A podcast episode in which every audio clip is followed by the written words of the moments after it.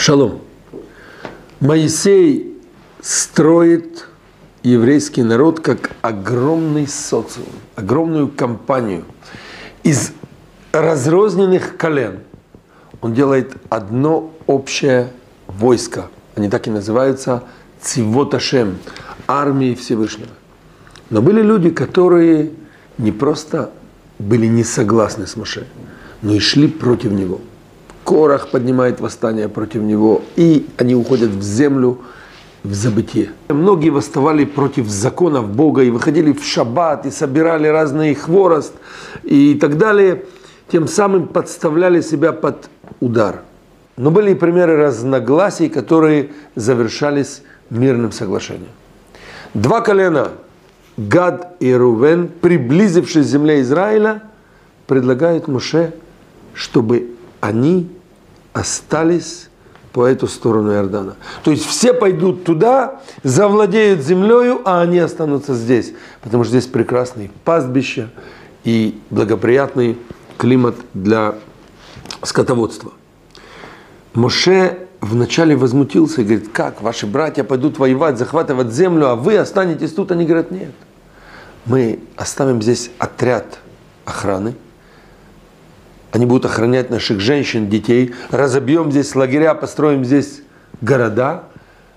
Но мы, как воины, пойдем с вами. Более того, мы пойдем впереди, как десант, как спецназ. И вот Моше благословляет их и говорит, стройте ваши города, загоны для ваших овец, для скота, и то, что уста ваши пообещали, пусть исполнят. Мы здесь видим прекрасный пример, когда ты построил какую-то общину или построил какую-то фирму, какую-то компанию. И в течение времени есть люди, которые хотят отделиться от тебя, хотят построить что-то свое. Они хотят продвигаться вперед, они хотят реализовать какие-то свои планы. Они чувствуют, что они переросли вот эту организацию, они хотят поднять планочку, они хотят построить что-то свое, у них масса нереализованных желаний, и тут, с одной стороны, мы полны разочарования, боли, чувства какой-то неблагодарности по отношению к нам, с другой стороны, мы вспоминаем Моше. Такое вот полюбовное решение вопроса Моше. Ну, во-первых, эти люди, они не предатели. Они не передали кому-то информацию. Они не используют ваш ресурс. Они не опускают вас, не воюют против вас, они просто хотят идти дальше. Эти люди не враги. И здесь нужно поступить, как поступил Моше. Нужно благословить этих людей. Нужно дать им напутствие. И даже быть с ними на связи потом. И поверьте, это только принесет хорошие результаты. Мы не можем гарантировать постоянный успех.